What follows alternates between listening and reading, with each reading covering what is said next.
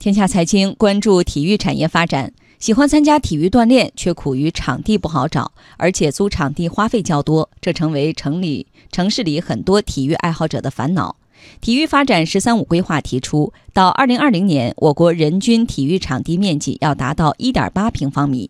面对人们日益增长的多样化健身需求，落实规划需要解决哪些现实难题？如何增强体育场馆开放的积极性，为百姓体育运动提供更多场地？央广经济之声记者杨富江报道。老唐是一名羽毛球爱好者，说起打羽毛球的好处，他能给记者列出一个长长的单子，有利于视力、颈椎、肩周健康、受伤几率小等等。一般的健身锻炼也好，跑步锻炼也好，它是靠一种意志来支撑它。哎呀，我要锻炼，不然身体不好，没有乐趣。羽毛球是在不知不觉兴趣当中锻炼身体，这是达到最好的境界。不过谈到打羽毛球的花费，老唐就皱眉了。球拍、球鞋、球本身的费用都可控，租场地的费用让人心疼。他介绍，北京三里屯附近的球馆收费是每小时八十元。北二环有的球馆每小时一百元，打球人数上限还是六人。即便如此，不提前预约都订不上。踢场足球也不便宜。记者走访了奥林匹克森林公园附近的一个足球场，每两小时五人制球场收费五百六十元，七人制场地收费八百元。在这里踢球的吴先生说，这个价格学生群体很难消费得起。像打了一个场的话，基本上都要几百块钱。他们没有工作的话，可能就没有办法消费得起。虽然靠场地费收入可观，但体育场馆开放的积极性并不高，这又是为什么呢？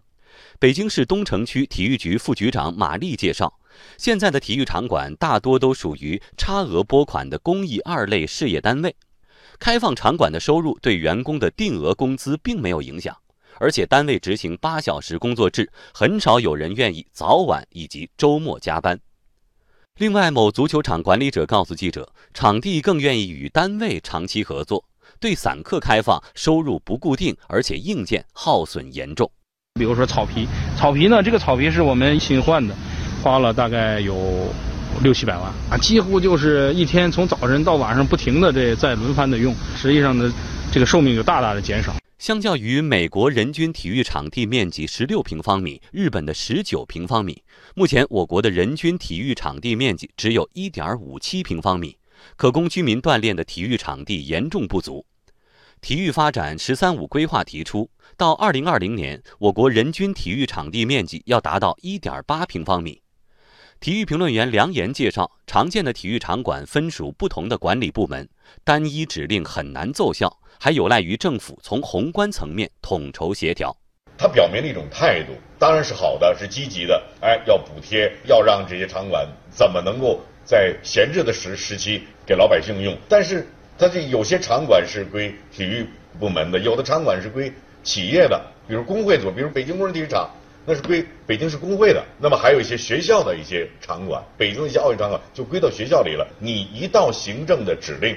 未必能够得到具体的落实，这需要政府的方方面面有关部门达成一个共识，然后找到一些办法。在寸土寸金的大中城市，完全依靠新建场地并不现实。